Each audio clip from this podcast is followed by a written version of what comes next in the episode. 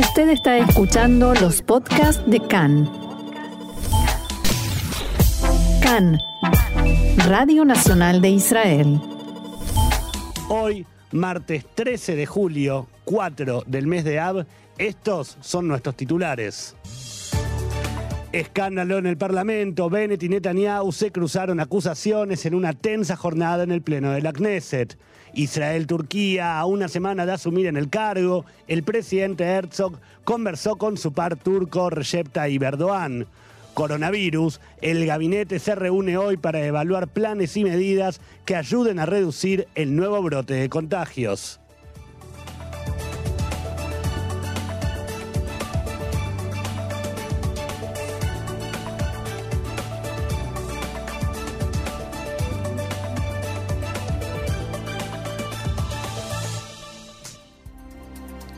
Comenzamos ahora sí con el desarrollo de la información. Vamos a lo sucedido ayer en el, pleno de la Knesset. El primer ministro Naftali Bennett y el líder de la oposición, Benjamin Netanyahu, mantuvieron ayer una suerte de duelo de discursos en el pleno de la Knesset. Haciendo uso cada uno de su turno desde el estrado del Parlamento, ambos líderes intercambiaron acusaciones, críticas y muchas ironías. Nunca, es, nunca en la historia del Estado de Israel ha habido alguien que haya hablado tanto y hecho tan poco sobre Irán, disparó Bennett.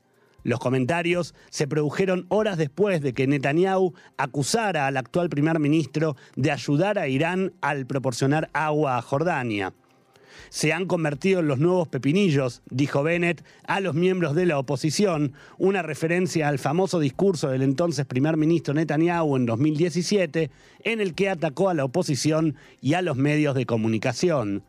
Lo que ustedes han descuidado, lo estamos arreglando y ustedes son los nuevos pepinillos, agregó el primer ministro.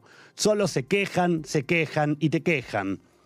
El fuerte cruce marcó el primer intercambio explícito en la Knesset entre Netanyahu y su sucesor, quienes llevan varios años de disputa personal. En su discurso, Bennett se refirió repetidamente a Netanyahu como miembro de la Knesset Netanyahu y puso énfasis en que ya no es primer ministro. Naftali Bennett también se burló de Benjamin Netanyahu por su hábito de, de promocionar sus propios logros. Si yo fuera Bibi Netanyahu, haría lo siguiente. A las 8.03 de la noche, irrumpiría en las transmisiones de noticias nocturnas con cara seria y diría, ciudadanos de Israel, soy el líder más grande desde Herzl y todos mis ministros son empequeñecidos por mí y me atribuyo sus logros. Bennett dijo esto impostando su voz haciendo una imitación de su predecesor sobre la campaña de vacunación, el primer ministro aseguró que su gestión saldó la brecha que habían dejado en el suministro de vacunas. Pero no necesitamos convocar a una conferencia de prensa por cada llamada telefónica con Burla, en referencia a Albert Burla, director ejecutivo de Pfizer, esto decía Bennett, que también criticó el historial de Netanyahu sobre Gaza después de 12 años de negligencia en la franja de Gaza, de decenas de miles de cohetes, la política de mi predecesor, el miembro de la Knesset Bibi Netanyahu, fue agachar la cabeza y absorber, tener moderación. En su propio discurso, Netanyahu respondió a Bennett culpándolo por el reciente aumento brusco de los casos de coronavirus en el país. Una pregunta para Bennett y el gobierno fraudulento de la PID. ¿Cómo lograron estropear nuestro éxito en la lucha contra el coronavirus en tan poco tiempo? Logramos cerrar las salas de COVID de los hospitales y las volvieron a abrir. Nos quitamos las máscaras y ustedes las trajeron de vuelta. ¿Qué están haciendo ante el nuevo brote? Era todos dichos de Netanyahu. La respuesta es que no están haciendo nada, decía Netanyahu. Lo único que tienen son selfies y tweets. Netanyahu también afirmó que el nuevo gobierno ha abandonado la lucha contra el acuerdo nuclear de, con Irán. Agregó que Lapid es el verdadero primer ministro de Israel y acusó al canciller de capitular ante las demandas estadounidenses sobre Irán sin luchar. El primer ministro de facto ha renunciado al principio soberano de defender a Israel de una, de una amenaza existencial y eso lo dice todo, concluyó Netanyahu. Seguimos con la información política. Legisladores del partido RAM dejaron saber ayer que no renunciarán a iniciar crisis de coalición para obtener lo que quieran, un día después de que la facción árabe amenazó brevemente con suspender su colaboración parlamentaria con el gobierno. El domingo, los ministros votaron para trasladar inmediatamente la autoridad para el desarrollo y el asentamiento de los beduinos en el Negev del Ministerio de Economía al Ministerio de Bienestar. Estaba planificado que la medida se llevaría a cabo la próxima semana, pero Ram exigió que se adelante, advirtiendo que podría dejar de cooperar con la coalición si esto no sucedía. Los miembros de RAM dejaron trascender la frustración general por el trato que el gobierno le dio al partido, argumentando que habían hecho la mayor cantidad de concesiones, pero habían cosechado las ganancias más pequeñas de la coalición, particularmente con respecto a sus demandas de permisos de construcción para sus constituyentes beduinos en la región del Negev. El diputado Mazen Ganaim dejó ayer eh, negó ayer, perdón, que el partido estuviera extorsionando al gobierno e insistió en que quiere que el primer ministro Naftali Bennett tenga éxito. Lo que estamos haciendo no es extorsión, dijo Ganaim, aduciendo que el partido simplemente actúa en nombre de la comunidad árabe israelí. Esta es una población de casi el 18% que ha sido desatendida. Lo que estamos haciendo aquí es una corrección. Además, dijo que Ram había dejado bastante claro durante la formación de la coalición que actuaría para servir a la sociedad árabe. Dijo también que el partido quiere ser un jugador legítimo y que espera que el gobierno no se entienda. En las últimas horas trascendieron rumores de que desde RAM están preocupados eh, por las conversaciones de otros partidos de la coalición con la lista conjunta sobre una posible cooperación legislativa, a fin de ampliar la escasa mayoría que tiene en la Knesset. Tal medida debilitaría el propio poder de negociación de RAM al dejar de ser vital para aprobar eh, las leyes. Según los informes, Ram ha amenazado con no votar con la coalición si continúa cortejando a la lista conjunta. Otro miembro de Ram, Walid Taha, predijo que los acontecimientos del domingo no serán la última crisis de la coalición, habiendo logrado lo que quería con respecto al, crimen y las aldeas no reconocidas en la comunidad beduina. Ram ahora, dijo Taja, espera, espera la próxima crisis y el próximo logro. El ministro de Agricultura, Oded Forer, descartó la noción de que Ram estaba presionando al gobierno y dijo que las últimas demandas del partido eran parte de los acuerdos de coalición y que los acuerdos debían cumplirse. Me alegro de que estos problemas y estos pequeños chillidos dentro de la coalición se hayan resuelto, cerraba sus declaraciones Forer. Por otro lado, volviendo a la Knesset, la parlamentaria de Yamina, Shirley Pinto, la primera legisladora sorda en la historia de la Knesset, dio anoche su primer discurso ante el Pleno de la Cámara en utilizando lenguaje de señas. Pinto agradeció a sus antepasados por traerla a este momento, marcando el primer discurso, el primer discurso pronunciado desde el podio en lenguaje de señas. Las palabras de la diputada fueron expresadas en simultáneo por su intérprete, Liat Petjo. Aquí estoy, Shirley Pinto Kadosh, comenzó citando un salmo. Pinto aseguró que su amor por el Estado de Israel, por las tradiciones judías, las artes y la cultura, le llegó a través de sus padres y abuelos. Respondieron a todas las preguntas que hice y con cada consulta que presenté me recordaron todos los días que donde hay voluntad hay un camino. perdón, ya desde pequeña, junto con mis padres, que también son sordos, experimenté de primera mano la falta de accesibilidad, la ausencia de conciencia y las barreras que impone la sociedad.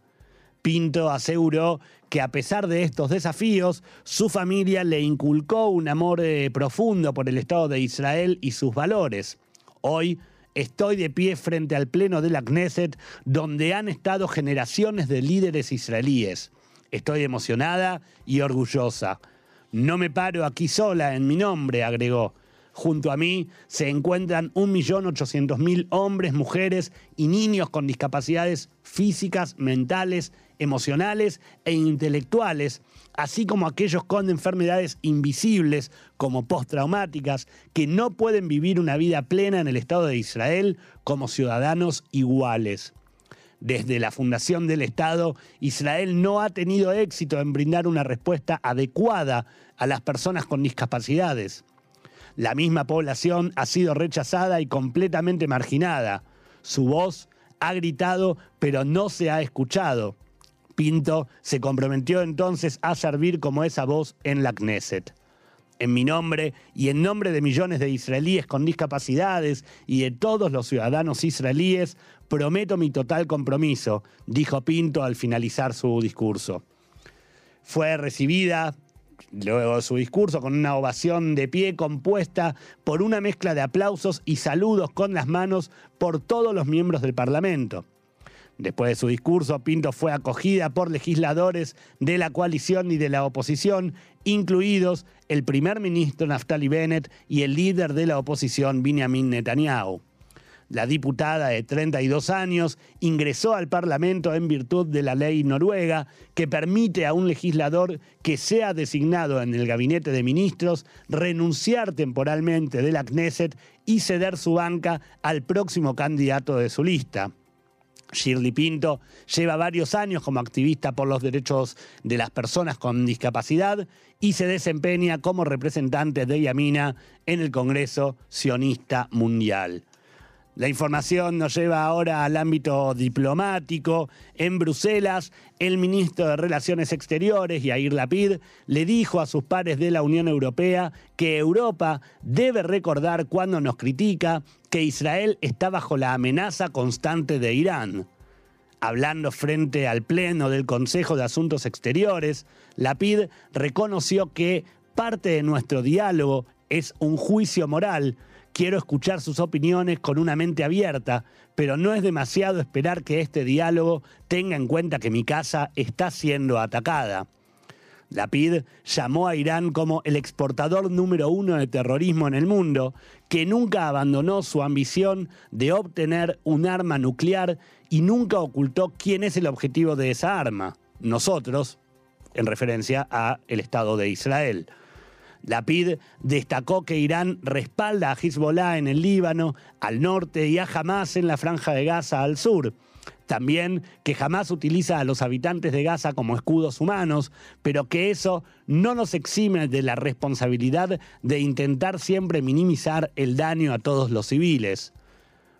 el canciller pidió recalibrar las relaciones entre Israel y la Unión Europea. Podría haber un nuevo comienzo con un nuevo gobierno. Compartimos valores comunes que incluyen derechos humanos, derechos para la comunidad LGBT, un compromiso con los componentes básicos de la democracia, prensa libre, poder judicial independiente, una sociedad civil fuerte y libertad de religión. La PID concluyó diciendo, creo en la fuerza vital de la democracia liberal, en su fuerza económica, en la fuerza de sus ideas para crear un mundo mejor. El optimismo es poder político. Quiero trabajar juntos en eso, en la oportunidad de un futuro mejor.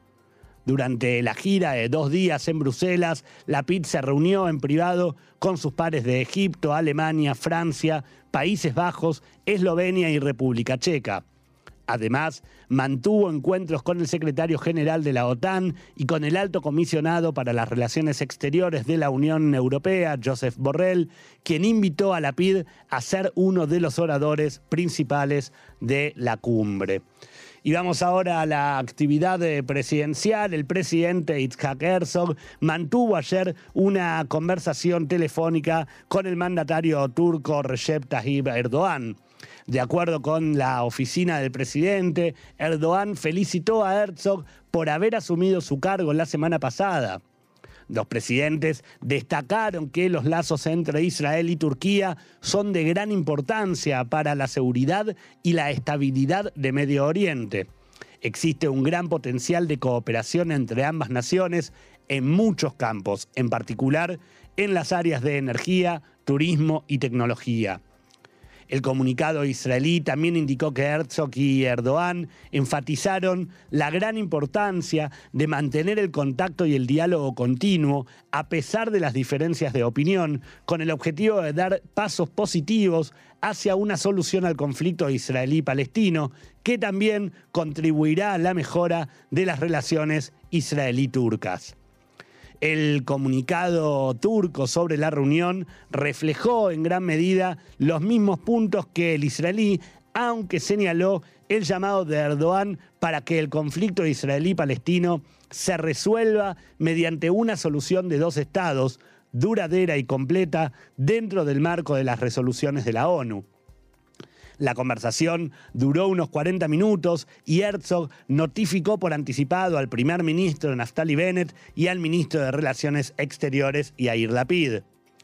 Durante el último fin de semana, Erdogan recibió en Estambul al presidente de la autoridad palestina, Mahmoud Abbas. De acuerdo a los informes, durante la reunión, Erdogan dijo que Turquía no permanecerá en silencio contra la opresión israelí de los palestinos. Según distintos informes, Turquía analiza el nombramiento de un nuevo embajador en Israel, aunque no se ha hecho ningún anuncio oficial al respecto. Los analistas especulan con que Erdogan busca ganarse el favor del nuevo presidente de Estados Unidos, Joe Biden, quien ha adoptado un enfoque más severo hacia Turquía que su predecesor Trump y vería favorablemente que Ankara adopte un tono más moderado sobre Israel. El asesor letrado del gobierno, Abihai Mandelblit, ordenó que se detuviera la investigación criminal en curso sobre la catástrofe del Monte Merón con el fin de permitir que la Comisión Estatal sea quien tome la iniciativa. En una de sus primeras iniciativas, el nuevo gobierno formó esta comisión para investigar el desastre que se atribuyó en principio a las pasarelas y murallas incorrectamente instaladas en el predio y que le costaron la vida a 45 personas durante la festividad del Akba Omer, como recordarán que esto sucedió el último 30 de abril. Mandelblit dijo que la Comisión Estatal debería tener prioridad sobre otras investigaciones porque tiene un mandato amplio por esta razón, el asesor letrado anunció que las investigaciones de la Policía de Israel y del Departamento de Investigaciones Internas de la Policía sobre el evento serán suspendidas. Mandelblit realizó este anuncio el domingo en una reunión de la propia Comisión de Investigación que está encabezada por la expresidenta de la Corte Suprema, Miriam Naor. La oficina del asesor letrado expresó que en la reunión Mandelblit reiteró la, importancia que le da al trabajo de la comisión y su capacidad para investigar la, verdad y formular recomendaciones que eviten que eventos tan trágicos como el desastre del Monte Merón vuelvan a suceder. Continuamos con la información. La Corte Suprema de Justicia rechazó ayer peticiones contra la ley básica aprobada el año pasado para establecer el cargo del primer ministro alterno para rubricar un acuerdo de rotación en la ley. El Tribunal Superior dictaminó que la ley de 2020 no equivale a negar las características democráticas básicas del Estado de Israel y por lo tanto no justifica una intervención judicial. La legislación se había elaborado como parte del acuerdo de coalición entre el líder del Likud, Benjamin Netanyahu, y Benny Gantz, de Cajón Labán. La ley creó la oficina del primer ministro alterno, que debía estar en poder de Gantz durante 18 meses y luego ser transferida a Netanyahu como parte del acuerdo de poder compartido que le permitiría a este último mantener el título de primer ministro incluso después de desocupar el cargo. El gobierno actual también utiliza la misma ley para fijar un acuerdo de rotación similar entre el líder de Yamina, Naftali Bennett, y el de Yeshatid, Yair Lapid.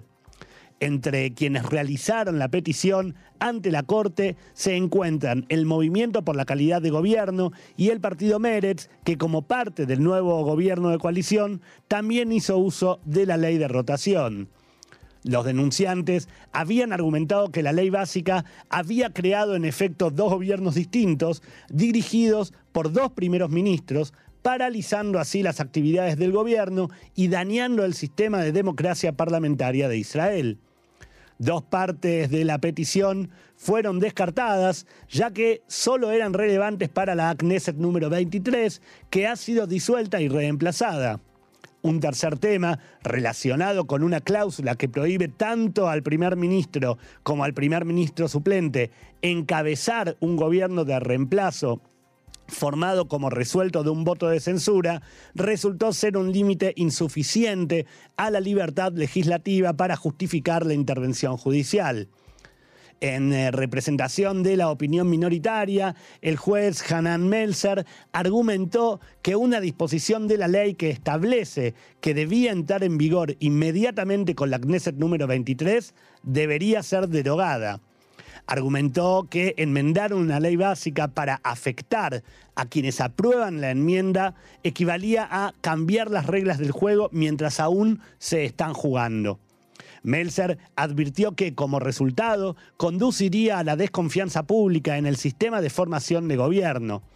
En un comunicado en respuesta al fallo, el Movimiento por la Calidad de Gobierno expresó, y abro comillas, aunque la petición fue rechazada, basta leer lo que escriben los jueces para comprender la magnitud de la crisis de régimen que el gobierno anterior había provocado con sus irresponsables enmiendas a la ley básica. La nueva coalición que se jacta del título del gobierno de cambio continúa con los vicios del gobierno anterior. Esto decían los representantes del movimiento por la calidad de gobierno. Continuamos en el ámbito de la justicia, pero nos encaminamos a hablar sobre el juicio que se le lleva, que se lleva contra el ex primer ministro Benjamin Netanyahu. En la tarde de ayer, la Fiscalía del Estado remitió a los abogados defensores del ex primer ministro Netanyahu y actual jefe de la oposición alrededor de 7.000 mensajes de WhatsApp que se consideraron relevantes como material de investigación del teléfono del ex director ejecutivo de Walla, Ilan Yeshua. Además, se enviaron también unos 2.000 correos electrónicos. Según se informó, el material incluye decenas de, intervenciones a pedidos de políticos y gente de los medios y fue trasladado a los abogados luego de repetidas oportunidades en las que la Fiscalía solicitó tiempo extra al tribunal debido a la gran cantidad de material que debía utilizarse para eh, estudiar, para, para seguir investigando. La Fiscalía declaró que la transferencia de los materiales se realizó de acuerdo con la decisión del tribunal. Mientras tanto, el abogado defensor de Benjamin Netanyahu, Boaz Benzur, señaló que el nuevo material recibido muestra muy bien lo importante que fue tomar el examen que se hizo ahora y por lo tanto lo grave que fue que este material no fuera transferido a tiempo para la defensa. Además, expresó que seguirá el tema y que este se aclarará más adelante en la Corte. Eh, hablamos ahora de coronavirus, eh, hay bastantes novedades, continúa la suba de casos de coronavirus en Israel. El Ministerio de Salud informó en su sitio oficial que durante la jornada de ayer se registraron 730 nuevos casos de eh, la enfermedad, lo que sobre un total de, de 61.655 pruebas realizadas, esto representa al 1,33% del total. Y son números que empezamos a ver que empiezan a subir, como se, está, como se estaba previendo. Igualmente, el número de pacientes en estado grave sigue siendo bajo, ya que actualmente se encuentran en esa situación 45 personas sobre un total de 79 hospitalizados y de esos solamente 10 requieren la asistencia de un respirador. El número de nuevos contagios es el más alto desde que comenzó el rebrote de coronavirus hace ya casi un mes. De hecho, llama la atención ya que, si bien durante la semana pasada el pico había llegado a 535 en una jornada sola, en los últimos días se notaba como cierta tendencia al descenso de las cifras. Y es aquí el punto en el que la noticia nos lleva a declaraciones que hizo en el día de ayer a la prensa el nuevo director general del Ministerio de Salud y coordinador de la lucha contra el coronavirus, no de ahora, no de este gobierno, sino de desde gran parte del gobierno de Netanyahu. Estamos hablando del profesor Nachman Ash, quien señaló ayer que durante un periodo de varias semanas las pruebas negativas que se llevaron a cabo en el aeropuerto Ben Gurión se contabilizaron accidentalmente dos veces. Estamos, digo palabras textuales. Se habló de que se contabilizaron accidentalmente, repito, palabras textuales de Ash, dos veces en las estadísticas del Ministerio de Salud. Esto quiere decir que el número mal informado redujo o mal redujo el porcentaje de casos que habían dado positivos. Y es necesario aclarar en este, eh, en, este momento que se trata de un número clave utilizado por los responsables de las tomas de decisiones para determinar, por ejemplo, cuán extendida está la enfermedad adentro del país.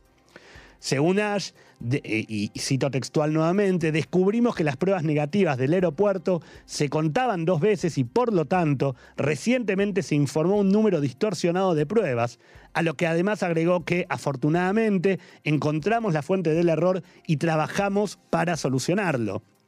Además, expresó que el error comenzó cuando la compañía que realizaba las pruebas en el aeropuerto fue reemplazada por otra durante la segunda quincena de junio. Habrá que investigar también por qué fue cambiada una empresa hacia otra.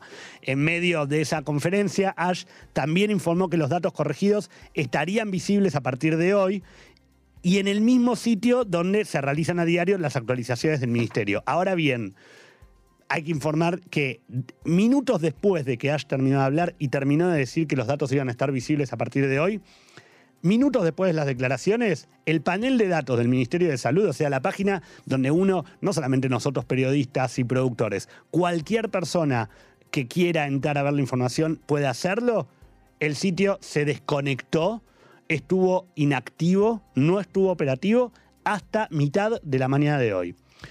En fin, habrá que ver entonces si los 730 casos que se informan como registrados ayer corresponden realmente a nuevos casos o si alguno de estos está dentro de las cantidades que se habían comunicado como negativos y que ahora se empiezan a corregir. De, cualquiera, de cualquier manera, Israel está registrando un nuevo récord en la cantidad de contagios desde el comienzo del rebrote, pero sigue con una cifra considerablemente baja en eh, casos graves, lo cual no tranquiliza, pero de alguna manera mantiene un cierto ánimo sereno eh, respecto del brote dentro del gabinete de Corona. Mientras tanto, otro tema relacionado con, eh, con el coronavirus, directamente relacionado, y que continúa generando cierta incertidumbre y debate, es el tema de la tercera dosis de la vacuna de Pfizer. Mientras Israel plantea la posibilidad de comenzar a vacunar con una tercera dosis, en Estados Unidos, representantes de varios organismos de salud no consideran oportuno avanzar sobre este tema, por lo menos hasta no recopilar más información adicional al respecto. Y sobre esto, de alguna manera se plantea una dicotomía. ¿Por qué? Porque desde el comienzo del proceso de vacunación, Israel siempre esperó el aval de la FDA, de la Asociación de Drogas y Alimentos de Estados Unidos, para avanzar en cada etapa. O sea, siempre esperó el aval que la FDA debía darle a eh, Pfizer. Así fue como pasó en noviembre pasado, con el inicio, ¿se acuerdan?, de la campaña La TED-CATEF, que comenzó finalmente a, mitad de diciembre, y también hace dos meses cuando se esperó y finalmente se obtuvo la aprobación para vacunar, para inocular a los jóvenes de 12 a 15 años. El tema es qué va a pasar ahora. ¿Por qué? Porque si bien hasta ayer desde el Ministerio de Salud se informaba que la aplicación de una tercera dosis general está en periodo de prueba, y eh, de alguna manera es así, ya que hasta ahora solamente se tienen los resultados de los estudios preliminares realizados por Pfizer. También al comienzo de esta semana, el mismo ministerio fue el que planteó aplicar una tercera dosis de inmediato a pacientes inmunodeprimidos. Habrá que ver qué posición toma ahora cuando la FDA demuestra que no tiene apuro en tratar esta aprobación. Igualmente, más allá de la postura del área de salud de Estados Unidos, eh, como informamos recién, señala que no hay espacio para la, para la aprobación de la tercera dosis. Desde Pfizer insisten con que durante el mes de agosto prevén presentar el pedido formal a la FDA para su posterior aprobación. Por otro lado, el gabinete de Corona se va a reunir nuevamente hoy, se espera que el encuentro tenga lugar alrededor de las 6 de la tarde. Para ese momento, se espera que el Ministerio de Salud presente un plan de lucha contra la suba de contagios. Según lo que pudo saber Khan, entre las medidas previstas se incluyen restricciones de entradas a grandes eventos y una app, una aplicación para celulares que controle a aquellas personas que se encuentran en aislamiento. La posición del ministerio es reducir los contagios y no esperar a que aumente el número de pacientes graves. ¿Por qué? Porque, como venimos sosteniendo hace varios días, la intención de, eh, del gobierno, del Ministerio de Salud, pero del gobierno en general, es eh, seguir midiendo como referencia a, eh, al nivel de casos graves y no al nivel de contagios en general.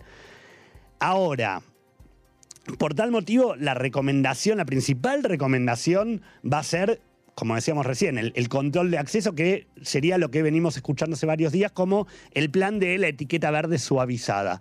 Respecto a la entrada, de los grandes, a, la entrada a los grandes eventos, se especula que solamente se va a autorizar para vacunados y recuperados. O sea, no se está hablando todavía, puede que después se debata que sí, pero todavía no se está hablando de cómo había sido en su momento la etiqueta verde de cuántas personas, limitar el número de entradas o de localidades totales por sobre total habilitado de cada estadio o de cada recinto donde se lleva a cabo un espectáculo, sino solamente que tenga se pueda completar el aforo de todas las localidades que tenga cada lugar, pero solamente de personas vacunadas o recuperadas. Y en relación a la aplicación, la idea es que de alguna manera reemplace a la famosa, ustedes recordarán, pulsera electrónica.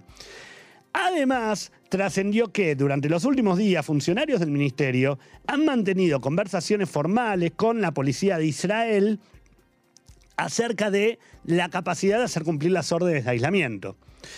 Acerca del plan que debe presentarse hoy para el debate del gabinete, sobre todo esto que contábamos recién, el profesor Nachman Ash comentó ayer que no hay intención de imponer más restricciones por el momento.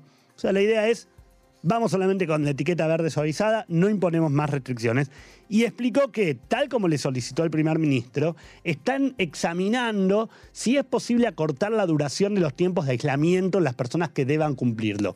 Como ya sabemos, a partir del viernes, las personas que ingresan al país desde un país verde, desde un destino, eh, de un lugar de origen, perdón, de color verde, solamente van a tener que cumplir aislamiento desde que llegan a Ben Gurión y se hacen su eh, análisis PCR, su prueba PCR, hasta que tienen el resultado efectivamente negativo sobre ese examen. Pero lo que plantea Ash es también ver la posibilidad de acortar en general de todos los aislados, o sea, vengan de un país verde o vengan de cualquier otro lado.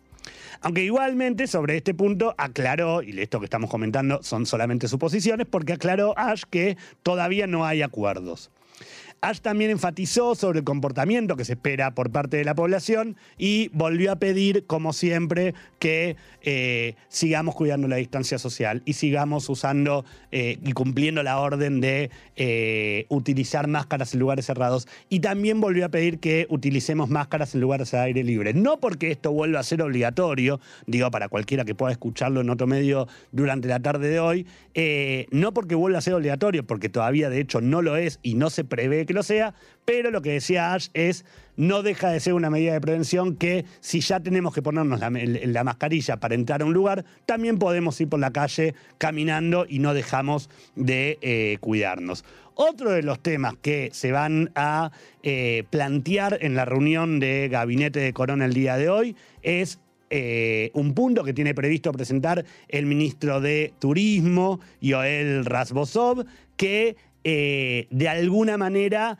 implanta la, eh, la toma de decisión de cómo se va a aplicar la apertura del turismo que hasta este momento está planteada para el próximo primero de agosto. Tal como ustedes saben, había sido planteado originalmente para el 23 de mayo, luego para mitad de junio y eh, la última actualización fue para el primero de agosto, fecha que todavía no se tocó. La idea es que solamente, y esto es lo que dice el plan de eh, Rasbosov, es que solamente van a poder entrar personas que eh, tengan un certificado de vacunación de su país de origen y que se hayan hecho un PCR en Mengurión y que ese PCR haya dado negativo. Ahora, también se está hablando de cómo se va a eh, permitir el ingreso a personas que vienen de cualquier otro país, sea del color que sea, y que tengan aplicada una vacuna que no esté reconocida por ejemplo, por eh, la CDC, por la Federación de Drogas em, y, Vacunas de la Unión Europea. Por ejemplo, las vacunas rusas y chinas. Bueno, lo que plantea el Ministerio de Turismo es que se permita, que se permita que la gente entre con un eh, certificado de vacunación, que se tenga que hacer en el, en el aeropuerto Ben Gurión una prueba PCR, pero que además se instale específicamente un, eh, una carpa para pruebas serológicas. Sin esa prueba, esa gente no podría entrar.